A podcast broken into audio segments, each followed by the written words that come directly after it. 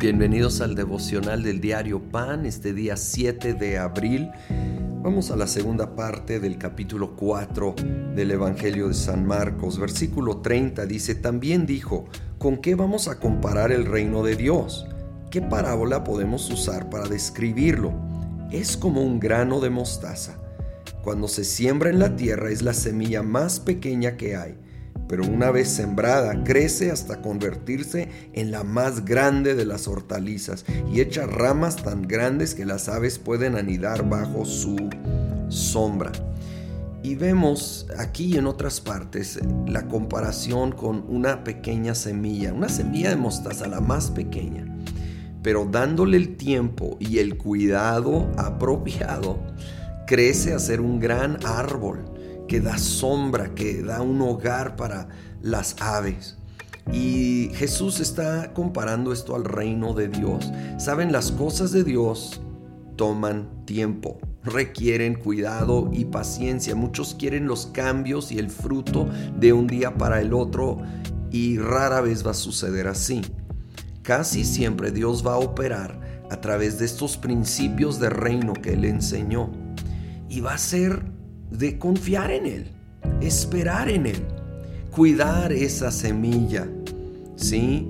Alejar aquello que robaría de el fruto y en el tiempo perfecto de Dios se va a ir desarrollando.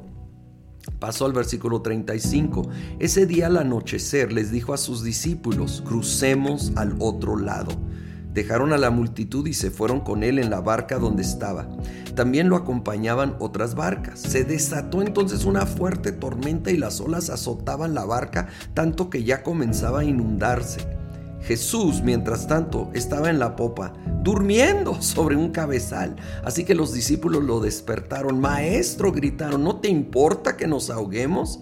Él se levantó, reprendió al viento y ordenó al mar, silencio, cálmate viento se calmó y todo quedó completamente tranquilo. Jesús dio la palabra, crucemos al otro lado. Y saben, no les dio detalle. A mí, si, si yo hubiera sido discípulo, me hubiera encantado que hubiera dicho, chavos, a medio camino se va a poner difícil, va a haber tormenta, pero no se preocupen, en el momento necesario yo hablaré y se calme la tormenta rara vez nos da los detalles del viaje, pero si Jesús dijo que iban a cruzar al otro lado, era suficiente. Y cuando Jesús nos da una promesa, sí, muchas veces no nos da todos los detalles que habrá en el proceso, que a veces son difíciles, francamente tormentosos. Pero si Él dio la palabra, esa palabra se va a cumplir. Y saben, Dice que Jesús estaba dormido y en el lado humano me habla de qué tan cansado no estaba. Jesús se cansaba y entiende el cansancio. Pero e, en el lado espiritual, que quede claro, a veces parece que está dormido, pero Dios nunca duerme. A veces de a tiro parece que se durmió y no escucha mi oración y se olvidó de uno y la tormenta parece que nos va a ahogar, que va a hundir nuestro barco.